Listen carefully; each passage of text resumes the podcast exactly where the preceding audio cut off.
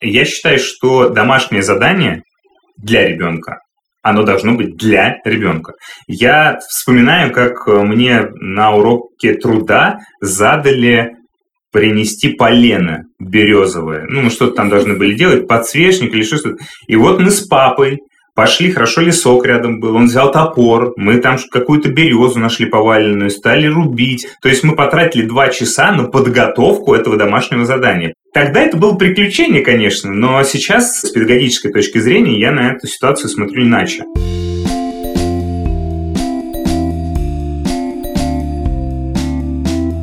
Всем привет, с вами самый честный подкаст о материнстве «Ты же мать», который теперь выходит в студии «Техника речи», и мы, его ведущие. Меня зовут Настя Хартулари, у меня есть дочка Варя, ей три года, и она начала рассказывать стихи «Матросская шапка, веревка в руке». Тяну я кораблик по быстрой реке, и скачут лягушки за мной по пятам, и просят меня «Прокати, капитан».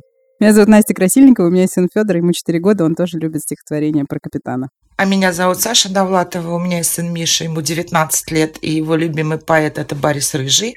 Дочка Маша, ей 14 лет, и она любит читать Симона де Бувуар. И сын Костик, которому скоро будет 7, и он вообще не любит читать. Симона де Бувуар читать невозможно, невозможно. Как Маша продирается сквозь эти сложные предложения. Я надеюсь, что это больше ну, для Понта, чем она действительно ее читает. Это сюрприз, потому что третий сезон закончился, но сегодня у нас спешл, маленький или большой партнерский специальный выпуск, в котором мы будем говорить о трудностях в образовании и в обучении наших детей. Еще мы будем говорить о том, как помочь им эти трудности преодолеть, а, и можно ли сделать так, чтобы ребенок учился с удовольствием, и что от кого зависит, что зависит от родителей, что зависит от школы, и что зависит от самого ребенка. Бывает ли такое, что дети совсем не хотят учиться, и что можно сделать в такой ситуации, и что это вообще означает, не хочет учиться, и как э, помочь ребенку нащупать в себе интерес к познанию. У этого эпизода есть партнер – онлайн-школа для детей и подростков SkySmart. Ее открыла команда другого образовательного проекта, о котором вы могли слышать – онлайн-школы английского языка Skyeng. Преподаватели SkySmart помогают школьникам потянуть самые разные предметы, будь то русский, математика, физика или английский, разбираются с детьми в сложных домашних заданиях и готовят их к экзаменам. Об этих курсах мы еще расскажем в нашем выпуске, а в конце назовем промокод, по которому можно получить два урока в SkySmart в подарок. А про трудности детей в обучении с нами сегодня поговорит директор SkySmart Михаил Митин. Михаил не только директор SkySmart, но и отец двух дочерей 10 и 6 лет, Некоторое время назад он работал директором разных московских школ. Михаил, здравствуйте. Всем здравствуйте. Михаил, мы будем сегодня разговаривать про то, как заставить наших детей учиться, если они не хотят. Давайте попробуем определить, что вообще такое желание учиться, чем оно измеряется, и есть ли у этого явления какое-то определение. Сложно мне будет с определениями, но, наверное, сама постановка вопроса заставить детей учиться ни к чему хорошему не приведет, потому что, с одной стороны, желание учиться – это вообще естественное желание каждого человека и ребенка. У взрослых оно потом немножко там изменяется, корректируется, а ребенок познает мир. И поэтому, конечно, то, что ему интересно, если эта информация подается соответствующими способами, которые подходят для его возраста, то он даже не будет воспринимать это как обучение. Он будет э, воспринимать это как новая информация интересная прежде всего для него. И тут не будет возникать вопросов, как бы его заставить, потому что он будет это делать самостоятельно. А вот, вот часто, когда начинается школьная жизнь, там много правил, там много разных преподавателей, у каждого свои требования. И ребенок понимает, что познавать мир вот в такой среде уже как-то не так, по-другому. То я на море бегал, например, да, и рассматривал ракушки или рыбок в воде, а теперь мне говорят, что посмотреть, как это интерпретировать и так далее. Очень много зависит, безусловно, от учителей, от взрослых, но учебная мотивация в школе э, постепенно начинает пропадать, и мне кажется, где-то к пятому-шестому классу вот пик как раз исчезновения этой любознательности детской. То есть получается, что правила и некие строгие рамки, в которые засовывают детей в современной школе, они мешают процессу познания. Категорично утверждать, наверное, неправильно будет, потому что правила и рамки, безусловно, нужны. Мы с вами, как взрослые люди, это прекрасно понимаем.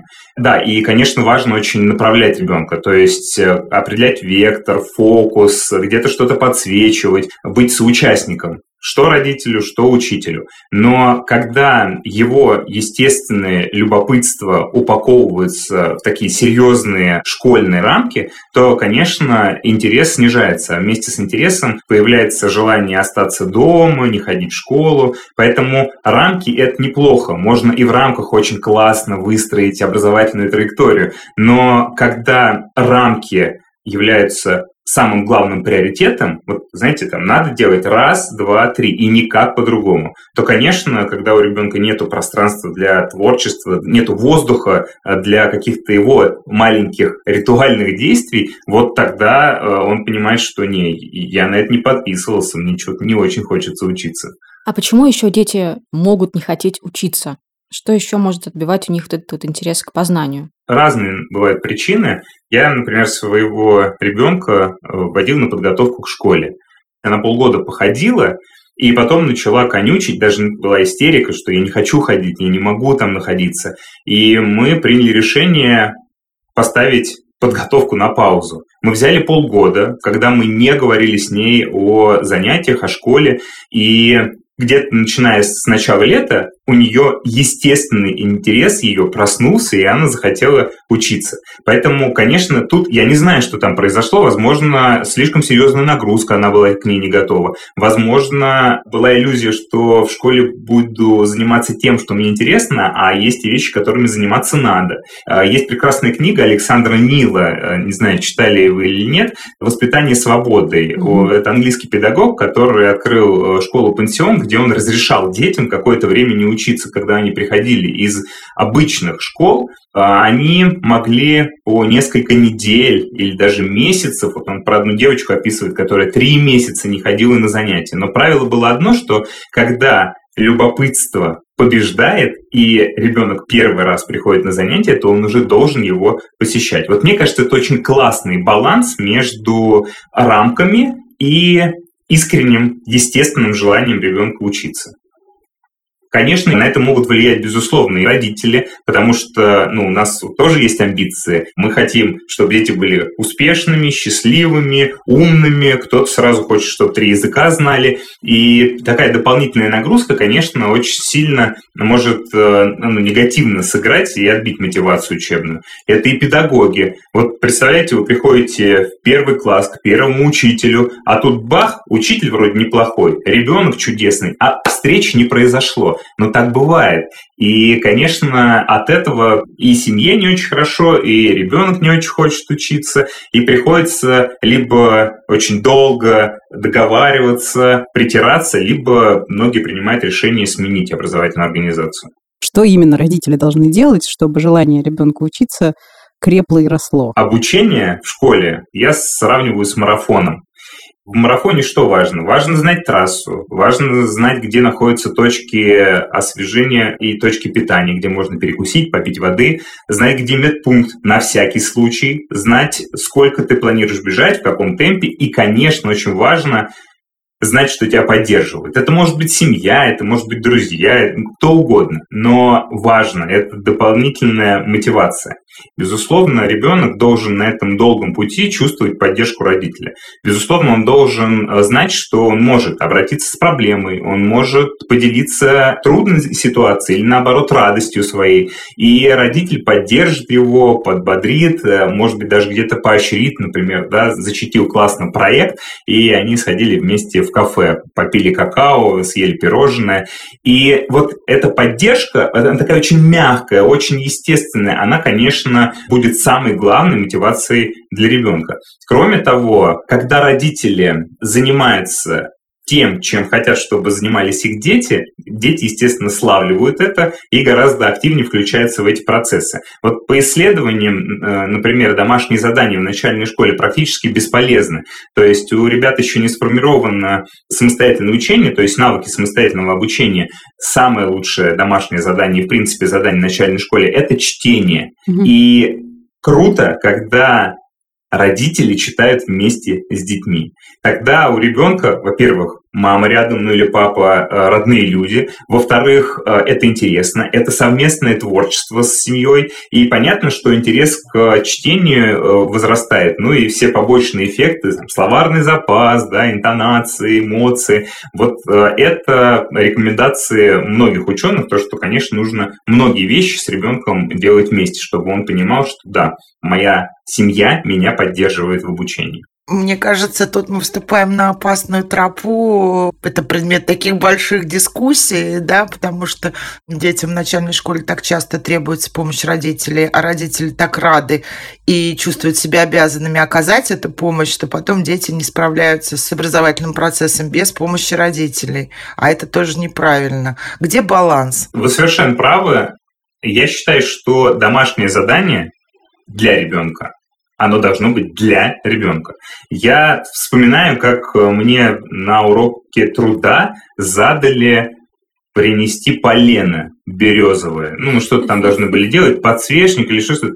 И вот мы с папой Пошли, хорошо лесок рядом был, он взял топор, мы там какую-то березу нашли поваленную, стали рубить. То есть мы потратили два часа на подготовку этого домашнего задания. Тогда это было приключение, конечно, но сейчас с педагогической точки зрения я на эту ситуацию смотрю иначе. И, конечно, домашнее задание должно быть, во-первых, посильно для ребенка, то есть не нужно задавать 20 примеров, решить ребенка в первом классе. А это задание должно быть возрастосообразно, то есть оно должно быть интересно. Я всегда привожу пример. Моей дочери задали нарисовать шерсть домашнего животного. Ну, представить только шерсть. Ну, хорошо, она нарисовала шерсть собаки, и что там разберешь? То есть это задание кажется совсем бесполезное. То есть задания очень часто задаются ради того, чтобы их э, задали, потому что нужна накопляемость оценок, а уж о персональной динамике вспоминают в последнюю очередь. Так вот, да, возрастосообразность, вообще целесообразность домашнего задания, и, конечно, домашнее задание должно быть выполнено ребенком самостоятельно. Безусловно, родители в начальной школе должны организовать рабочее место, то есть подготовить стол, возможно, комнату отдельную, чтобы ему никто не мешал. Ну и потихонечку подсказывать, помогать, как нужно действовать для того, чтобы выполнить задание. И если родители вдруг видят, что ребенок, например, с домашним заданием сидит до 12 часов ночи, то это повод связаться с классным руководителем и спросить, Марья Ивановна, скажите, это норм или нет? Потому что если задание выполняется в течение 3-5 часов, это перебор. А когда вы переходите в пятый класс, и там несколько учителей, то есть там десяток предметов, и педагоги ведут один-два предмета, у них нету связи между собой. Один задал на два часа, другой на два часа, и у ребенка потом взрывается мозг. Это, кстати, тоже одна из причин снижения учебной мотивации.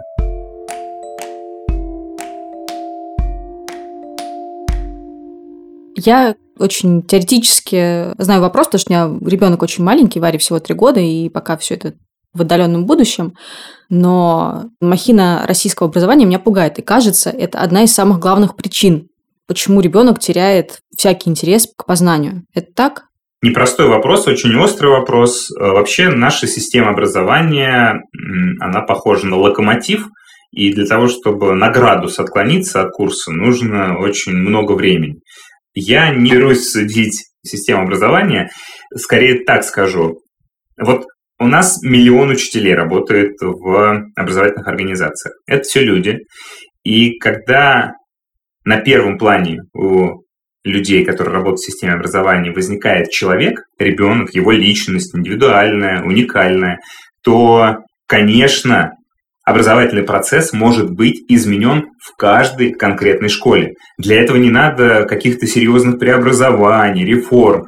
То есть э, образование должно быть осмысленным. Если я педагог, прихожу в класс, я понимаю, для чего я пришел. Не программу пройти, не удовлетворить чьих-то требований, не стандарт освоить. Да, безусловно, это все важно.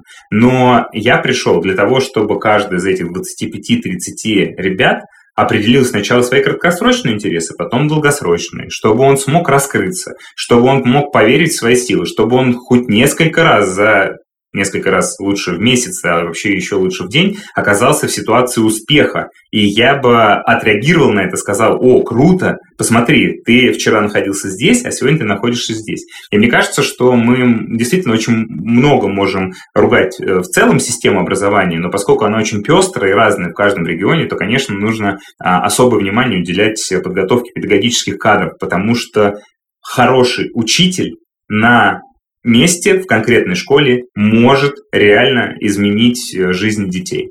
Для меня всегда учитель, педагог – это какое-то такое триединство. То есть, с одной стороны, это профессиональные знания, с другой стороны, это педагогическое мастерство, потому что ты можешь знать, но не уметь передать, научить – это совершенно разные вещи. А третье – это та самая человечность, те самые личностные качества, которые позволяют э, общаться с детьми как с людьми не воспринимая их как кого-то, кого надо научить, из которых что-то нужно слепить, сформировать. Да нет, они же растут, они уже уникальны, индивидуальны, и надо вот увидеть это и поддержать. И поэтому, конечно, когда вот эти вот три вещи сочетаются в педагоге, он действительно способен на многое. Один, совершенно один. Понятно, что он может пользоваться ресурсами системы, где-то система может, наоборот, э, ему мешать, но наполняя свою работу ежедневно смыслом, педагог реально может э, изменять образование.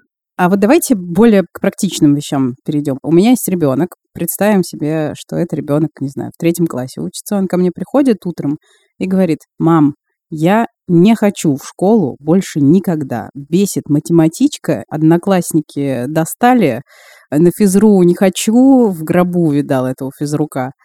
Что я дальше должна сделать? Ну, конечно, сначала нужно определить причину, из-за чего это происходит. Потому что вы назвали, например, три причины, которые назвал ваш ребенок, но среди этих трех причин, возможно, есть одна самая важная.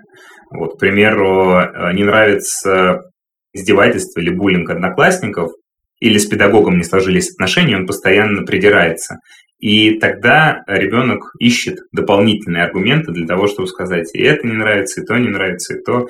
А, это вот э, часто происходит. Поэтому первое, что нужно сделать, определить причину. Я, например, регулярно, несколько раз в год прихожу к классному руководителю своего ребенка просто поговорить. Оснований никаких нет, ну так вот видимых. То есть все нормально, все очень ровно, но я прихожу поговорить для чего? Для того, чтобы, с одной стороны, рассказать про особенности своего ребенка, сказать, как она дома себя чувствует, как ведет, как относится к школе, что говорит, что делает, чтобы э, учитель лучше ее знал. А с другой стороны, я очень хочу узнать, а как она в школе себя проявляет, какая у нее динамика, как она взаимодействует с одноклассниками, что получается, что не получается. И вот эти диалоги, они, конечно, дают, во-первых, поддержку ребенку, с другой стороны, они действительно превращают нас с учителем в единую команду, которая стремится к единой цели. А что можно еще сделать, помимо того, что узнавать причину? Если у ребенка не получается в школе, понятно, есть радикальные способы поменять школу, поменять учителя, и к ним тоже, в общем-то, можно прибегать, если вы понимаете, что по-другому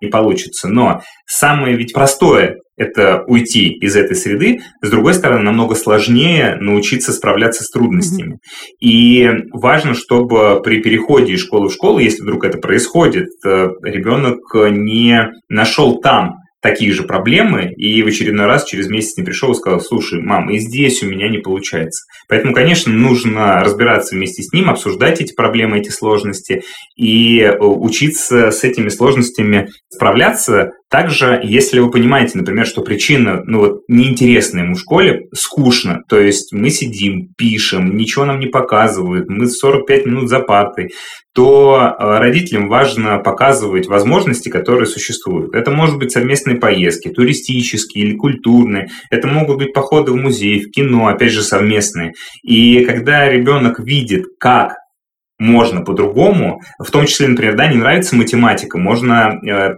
там, нанять учителя, не нравится математика, можно сходить на курсы, не нравится математика теоретическая, можно сходить в музей э, прикладной математики. И там показать, что этот предмет, эта наука, она может э, восприниматься по-другому. И тогда у ребенка расширяется его мировоззрение, он понимает, что окей, бывает так, а бывает так. И потихонечку он учится выбирать, потихонечку он как раз учится справляться с этими трудностями, не засовывать их внутрь себя и умалчивать, не стремиться сразу убежать, а, скажем так, адаптируется к этой ситуации максимально эффективно. И в дальнейшем это на его учебном пути очень сильно его поддержит и поможет. Хочется верить, да.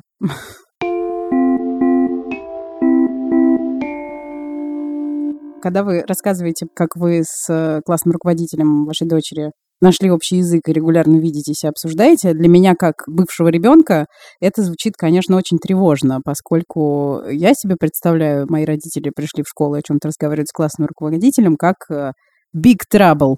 Расскажите, пожалуйста, как дети реагируют на такое вовлечение родителей в их учебный процесс и насколько они его вообще поощряют? Саш, насколько вообще сейчас дети, школьники в экстазе от того, когда их родители приходят в школу обсуждать их с учителями? Не считают ли меня это заговором за их спиной? Вмешательством в их личную жизнь. У Михаила, наверное, один ребенок или это первый ребенок, школьник просто. Я со старшим сыном очень взаимодействовала со школой, ходила очень много. К третьему ребенку я, наверное, вообще не буду ходить в школу. На самом деле дети в начальной школе, конечно, относятся к этому нормально. Они видят модели, они считают ее абсолютно нормальной. Им вообще кажется, что все взрослые хорошие, добрые, ну, в массе своей. Когда они подрастают, да, и каждый приход родителей в школу, это, ну, вдруг мама что-то узнает или что-то расскажет, мама увидит, мама тебя позорит. Некоторым все равно. Некоторые, я вижу, родители дружат с учителями, это громко сказано, да, но какие-то взаимодействия продолжаются, и дети относятся к этому нормально. Я просто считаю, что вот мы все время говорим, что должен родитель, ну, как родитель может помочь ребенку, что должна делать школа, ну, или чтобы она хорошо бы делала. Понятно, что это диалог какой-то постоянный родителя, опять же, и школы, и ребенка. Но вот это вовлечение родителей, и вот это бесконечное хождение в школу, и рассказывание о своем ребенке, о его особенностях, это почему-то все время, по большинстве случаев, я постараюсь не обобщать, оборачивается против тебя и против твоего ребенка, потому что все равно ты приходишь своим драгоценным крошкой, а это система, в которой таких крошек много. Да, И тебе кажется, что учитель тебя понял, но ему на самом деле все равно. Или он не может, но он не может вникнуть. Да? И главное, что, мне кажется, ты не должен на учителя переносить тоже какие-то свои проблемы. А мы, родители, этим начинаем пользоваться. Ну, потому что мы тоже, блин, беззащитные и ищем какой-то да, поддержки поддержки. Ну, я, честно говоря, не знаю, как дети реагируют другие на то, как ходят их родители, но по своему опыту я скажу, что вот для меня школьника родительское собрание это всегда был страх, потому что это какое-то было таинство. Родители с учителем закрывались в кабинете и что-то там решали. И потом кому-то пироги, а кому-то крендели прилетают. И это было для нас всегда страшно. Мы пытались подглядеть, подслушать, предположить, спрогнозировать, а какие родители выйдут, они будут злые или довольны. Ну, и это все решалось без детей. Сейчас, безусловно, я всегда говорю, Мир, я иду к э, учителю. Ок, она говорит, зачем? Я говорю, ну, просто пообщаемся, поговорим, как твой учебный процесс строится и так далее. Если она мне категорически будет говорить, нет, пап, не ходи, я, конечно, не пойду. И с ней обсужу, почему мне не ходить. То есть я с своим ребенком в контакте. Мало того, вы правы, что наше чадо, мы его растили, отдаем его э, учиться, а там бах, и система перемалывает очень многих. Но я, например, э, как бывший работник системы, понимаю, что вот трудно ребенку, Денек можно отдохнуть, ничего страшного не случится. И мы периодически устраиваем эти дни. Но это каждый родитель должен участвовать. И мне кажется, вот здесь надо сказать про несколько проблем. Причем проблем часто родительских. Первое заключается в том, что мы с вами прекрасно понимаем, как образование устроено, потому что сами этот путь прошли. Но оно меняется, и дети меняются, и подходы меняются. И мы где-то подсознательно хотим, чтобы дети учились так же, как и мы. Наш опыт пытаемся воссоздать в реальности наших детей. А вторая проблема, та самая, которая связана с системой, о чем мы говорили, она заключается в том, что, к большому сожалению, огромное количество правил системы лишают родителей активной позиции. И очень многие понимают, что школа – это обязательно. В школе всему научат, я отдаю ребенку в школу, и он там прекрасно себя чувствует. И еще ему кружки оплачиваю во второй половине дня, и все замечательно. Так вот, я своей задачей считаю быть соучастником этого процесса. Во-первых, знать, что там происходит, во-вторых, э, активно принимать решения относительно того, что касается в том числе там, класса, где учится мой ребенок. Я хочу вернуть себе право на активное участие в образовательной жизни своего ребенка.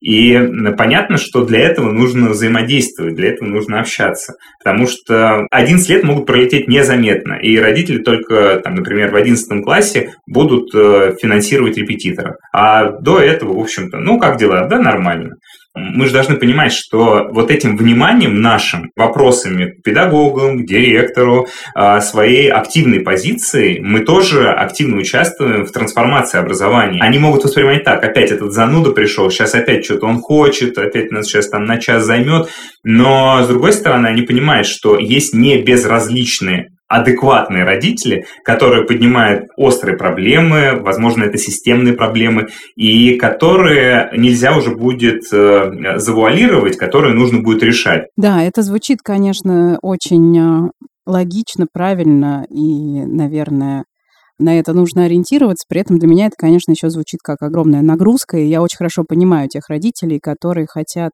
отдать ребенка в школу, все-таки процесс образования хотя бы не контролировать, потому что родителю, как вы, наверное, знаете, и так приходится контролировать много чего в жизни ребенка. И еще и быть соучастником образовательного процесса, наверное, хочется не всем, а главное, силы на это есть не у всех. Знаете, что хотел спросить?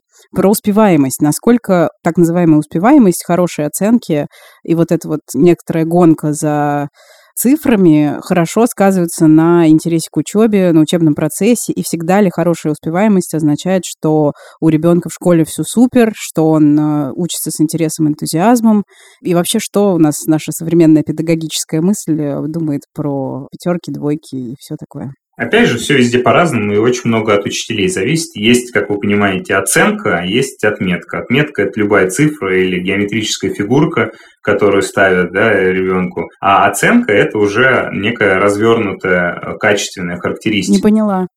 Я думала, это одно и то же. Отметка – это пометить, значит. 5, 4 – это символ. А что за этим символом стоит, не всегда понятно. Очень популярный пример. Ребенок приходит в школу и в начале года пишет диктант э, и допускает там 60 ошибок. Это 2.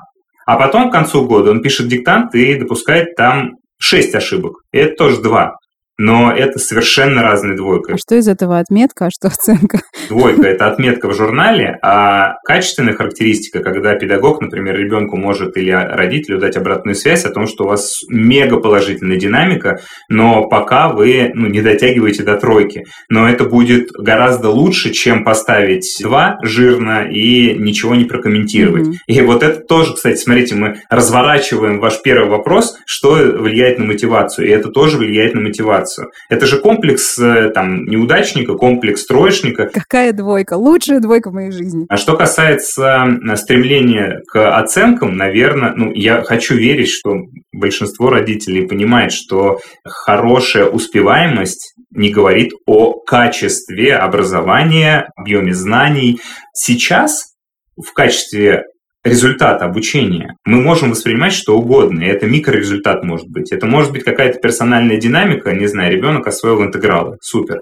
Или это может быть просто интерес у ребенка благодаря при, там, приходу нового учителя, благодаря тому, что он э, начал э, по-другому вести урок, у него появился интерес. Он стал участвовать в олимпиадах, делать проекты, э, у него повысились э, успехи академические. Но самый главный результат здесь – это интерес, и он в основе лежит.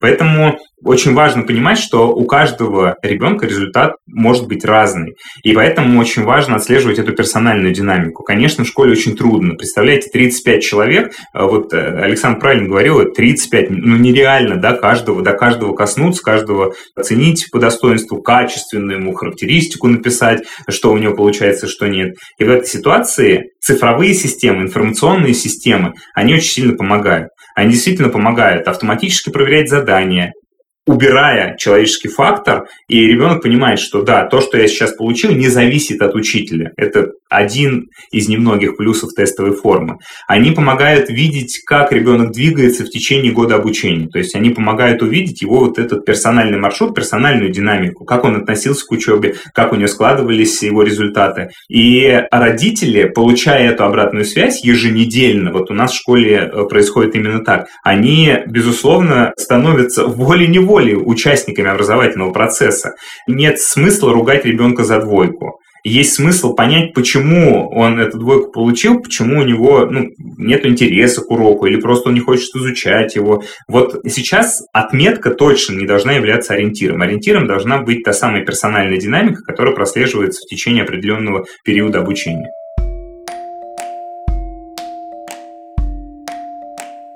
Ненадолго отвлечемся от нашего разговора, чтобы рассказать вам о летних курсах онлайн-школы SkySmart. На этих курсах дети учатся тому, на что не всегда хватает времени во время учебного года из-за домашки, кружков и других важных дел. Всего в SkySmart запустили 16 нескучных курсов для детей самых разных возрастов. И для дошкольников, и для детей младшего школьного возраста, и для подростков. Например, среди занятий есть экспресс-курс подготовки к первому классу. Это для тех, кто очень переживает, что ребенку будет сложно сразу влиться в учебу, когда наступит осень. Еще есть математический онлайн-квест, который поможет повторить математику в игровой форме и закрыть пробелы, которые накопились за учебный год. Есть блок занятий для подростков от 15 до 18 лет. Он называется «Найди себя во взрослом мире». Там учат финансовой грамотности, то есть как грамотно тратить деньги, а еще базовой юридической грамотности, чтобы точно знать свои права и не нарушать закон. В SkySmart нет учебников, контрольных и оценок. У онлайн-школы своя методика. Команда старается учитывать возраст, потребности и интересы учеников. Детям дошкольного возраста материал подают в игровой форме. Вместе с учителями они разгадывают кроссворды, поют, рисуют и решают задачи с персонажами мультфильмов. Занятия с подростками часто строятся вокруг примеров из поп-культуры. Все занятия проходят онлайн, так что заниматься можно где угодно, даже в отпуске или на даче. Уроки можно назначить на любое удобное ребенку время и перенести в любой момент, на случай, если ему вместо созвона с учителем захочется искупаться в речке или прокатиться с друзьями на велике все, что Михаил говорит, мне очень близко, и ну, нам всем нравится, да, это хорошо, и так должно быть. И про индивидуальную образовательную траекторию, да, и про путь, который прошел ребенок от 30 ошибок к 6 ошибкам. Но все это вообще разбивается, как хрустальная ваза, дважды в девятом классе, когда российский школьник сдает АГ, как он сейчас, ГИА называется, да, государственная итоговая аттестация за девятый класс, ГИА можно пересдать два или три раза. ГИА создано так, чтобы его на тройке сдали все российские школьники и ушли в свои колледжи или куда-то после девятого класса. И второй раз это то, что вот сейчас у нас происходит, да, в июне, это ЕГЭ. И вот как бы мы не поддерживали ребенка, как бы мы не оценивали и не видели, какой серьезный путь он прошел там э, от нуля по математике до 30, но этих 30 не хватит, чтобы поступить куда-то. И все равно мы упираемся в отметку. И вот как здесь ребенка поддерживать?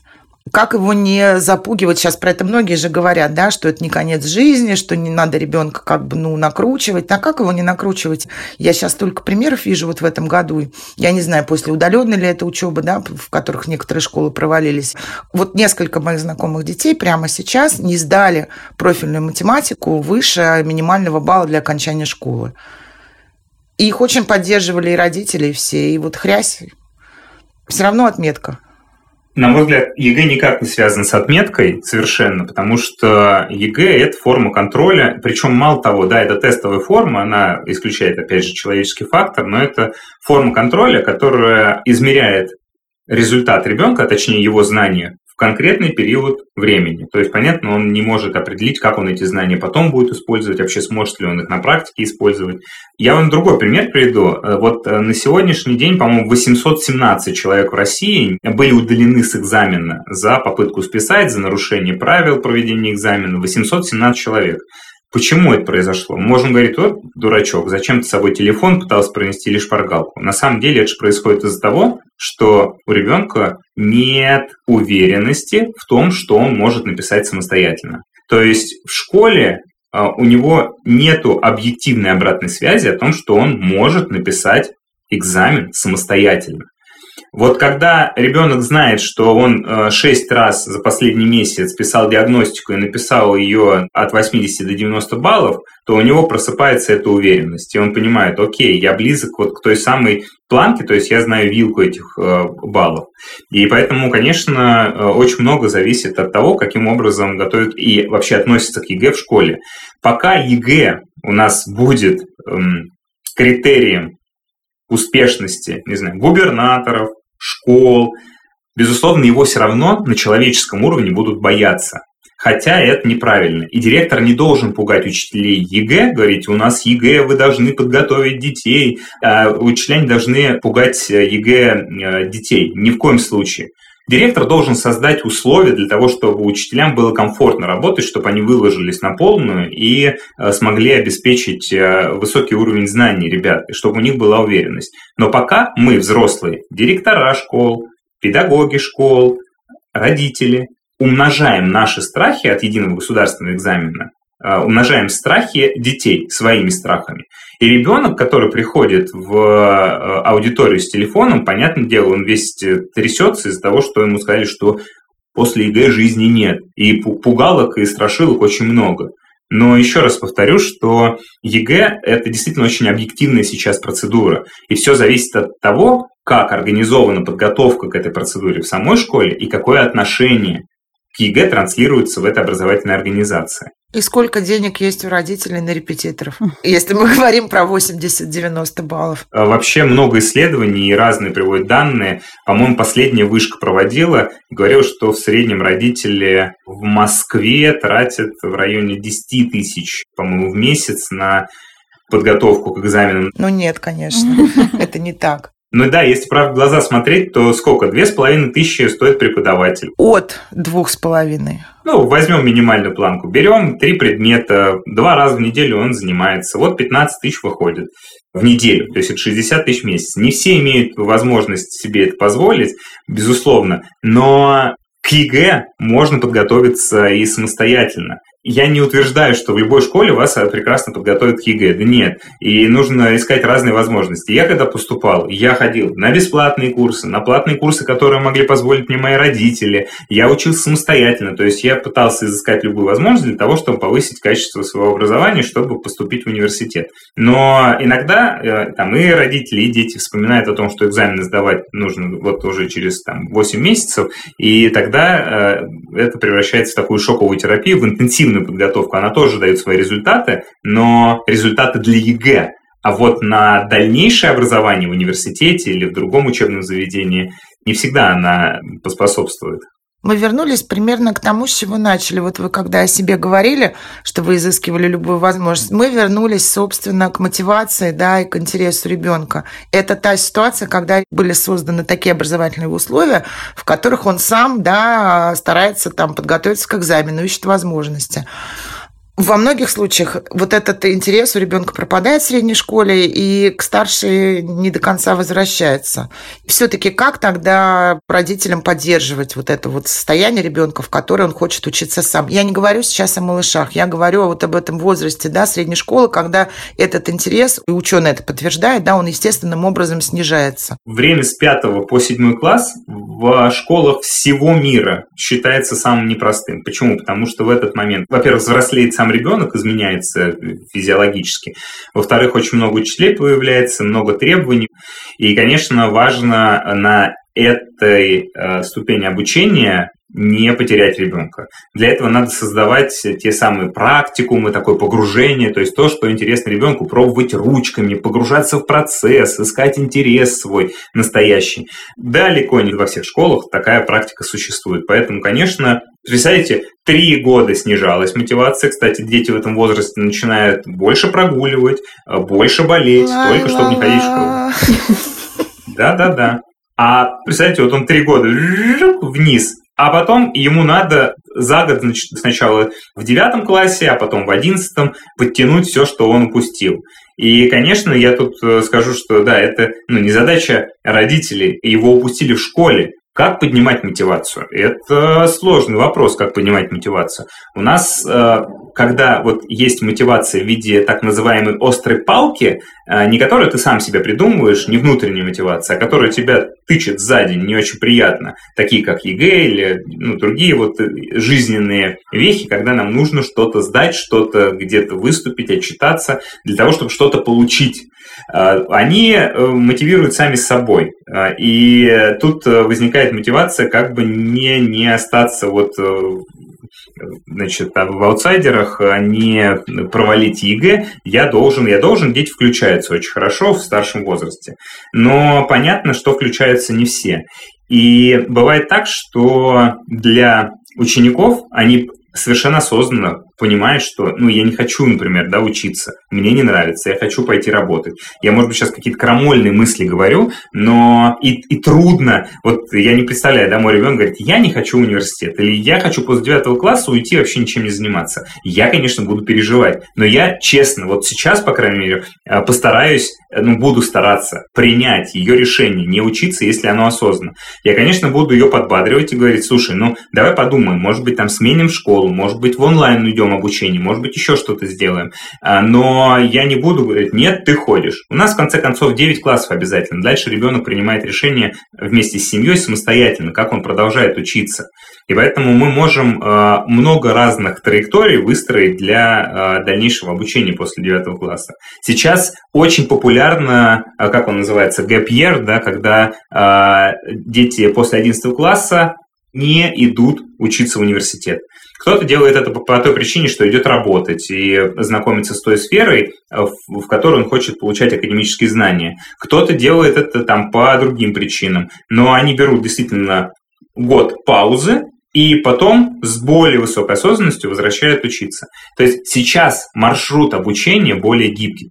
И э, мне кажется, что э, мотивация, с одной стороны, поднимается у старшеклассников перед экзаменами, э, потому что это все-таки острая палка, а с другой стороны, опять же, та же самая там, поддержка разговора с родителями, мотивация адекватная значимых взрослых, это могут быть курсы профориентации, это могут быть какие-то встречи с психологом для того, чтобы определить определить э, вот те самые интересы. Ну и не стоит все-таки исключать э, желание и стремление самого ребенка, если он, например, решил после университета взять паузу, на сегодняшний момент, там, например, учеба не самое приоритетное направление. Сходить в армию, например, в этот gap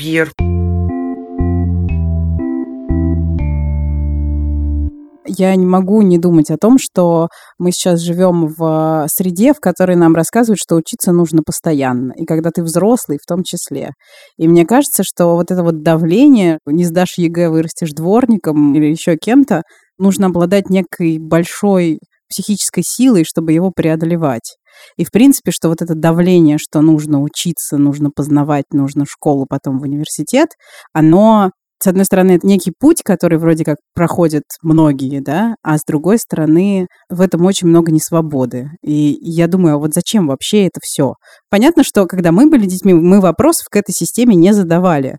Вот так все устроено, выбора у тебя нет. Будь добр, иди в школу, грызи гранит, и потом будь добр, поступи.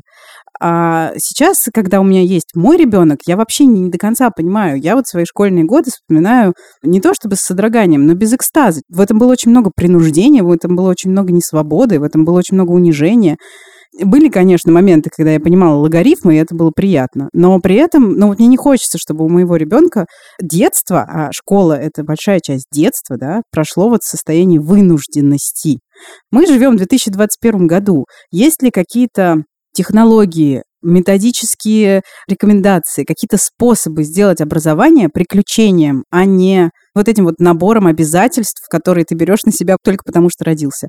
Сразу скажу, что в государственной школе это очень трудно сделать, потому что там гораздо больше ограничений, рамок э, и э, норм, которым надо соответствовать, чем, например, в частных школах. И, кстати, очень многие энтузиасты открывают онлайн-школы, офлайн школы именно потому, что э, недовольны своим образованием, недовольны образованием для своего ребенка, и они очень хотят изменить это образование. И примеров, ну, прям вот десятки, если, наверное, не сотни. Когда я работал директором московской школы, мы запускали проект подростковой школы для детей как раз пятых-седьмых классов, чтобы им было интересно. И мы, конечно, несколько раз этот проект перезапускали, и в этом году он, конечно, бомбанул. То есть это было очень круто. Мы сделали ставку на учителях. Дети, несмотря на все педагограничения, они посещали 100% занятий. Им было интересно. Несмотря на то, что занятия проходили во второй половине дня. Потому что это не были уроки, где они сидят за партой. Если это модуль искусства и мультимедиа, то они снимали рекламу, они фотографировались, они обсуждали, были уроки по публичному выступлению. Если это биология, то это опыты, это изучение, исследование, то есть мы их погружали в среду. И, конечно, от этого у них и интерес к обучению рос, и вообще отношение к школе менялось.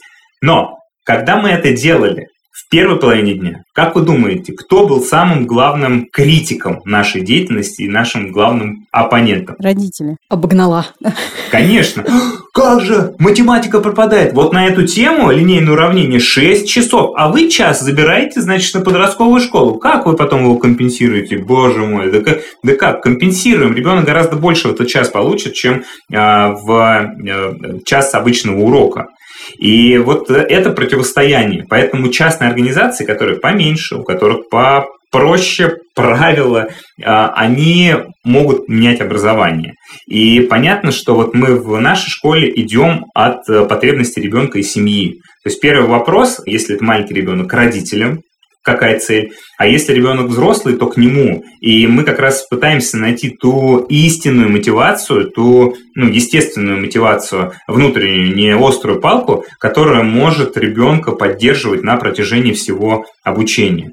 Поэтому я с вами согласен, что вот в государственной школе действительно учебный план на захламленный гараж похож. Там столько предметов напихивают, напихивают, но из него уже он скоро лопнет. Э, давайте введем, значит, э, значит торксе введем, сейчас еще Моя Россия введем, и еще кучу предметов. Да не нужно столько. А можете прям примеры привести вот э, интересного образовательного процесса? Что происходит на уроках, из-за чего у детей чешутся ноги, чтобы скорее ринуться обратно в школу? Вот если мы берем старшую школу, дети в старшей школе понятно, что они уже чувствуют себя самостоятельными. Они очень ценят индивидуальный подход, потому что все э, Яндекс Музыка подбирает мне плейлист дня на основании моих интересов, там, не знаю, Apple Arcade подбирает мне игры на основании моих интересов. Они понимают, что к ним относятся как к личности, как к персоналии, а в школе этого нет.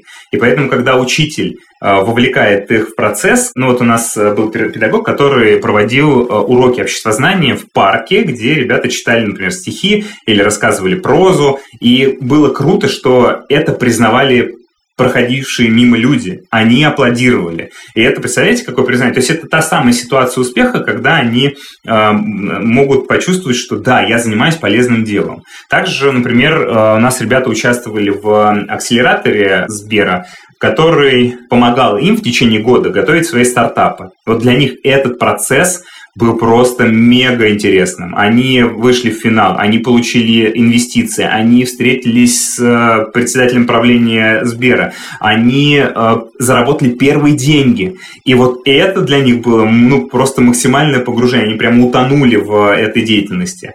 И, конечно, э, там нужна была и математика для этого, и русский язык, и другие предметы. И они смогли вот в этой точке аккумулировать те знания практические, которые получали в школе. Для средних школьников, вот я рассказал про проект подростковой школы, да, и, в принципе, мы понимаем, что для них очень важно э, пробовать какие-то вещи на практике, для них очень важно взаимодействовать, они начинают проявлять свою самостоятельность, для них важно выходить вместе с классом, вместе с детским коллективом в другие э, там, учебные места. Это может быть технопарк, это может быть музей, это может быть место, где можно понаблюдать за животными, например. И вот эти выходы – это для них момент взросления они понимают, что они с группой таких же, как они, самостоятельно выходят, да, под присмотром взрослых, но они вот в этих поездках, в этих перемещениях, конечно, очень сильно развиваются, очень сильно растут. Мы, например, организовывали съемку интервью и сразу понятно, у кого какие интересы. Мальчик вцепился в камеру говорит, я ее не отпущу, я буду только снимать. Девчонки писали вопросы к интервью. Другой парень сел за э, пульт трансляции, где переключал камеры. Третий интервьюировал гостя. И сразу стало понятно и им, и нам, у кого к чему лежит душа. И вот это надо подмечать, это надо отмечать, это надо э, фиксировать для того, чтобы потом рассказать родителям, потому что и родители не всегда знают, что интересно их ребенку. Михаил, спасибо, что вы сегодня с нами поговорили. Мы надеемся, что нашим слушательницам и слушателям тоже было интересно, и вы узнали для себя что-то новое, ну или, по крайней мере, утвердились в каких-то мыслях, которые уже сами думали. Спасибо вам большое. Спасибо за классную беседу. Спасибо. До свидания. В финале еще раз напомним, что этого эпизода не было бы без нашего партнера онлайн-школы SkySmart. Узнать про обучение в ней, в том числе и о летних курсах, можно на сайте школы. Мы обязательно оставим ссылку на него в описании этого эпизода. А вот обещанный промокод. Если вы введете лето 2021, посмотрите, как пишется этот промокод в описании нашего эпизода, при первой оплате пакета от 8 уроков и выше, два урока вы получите в подарок.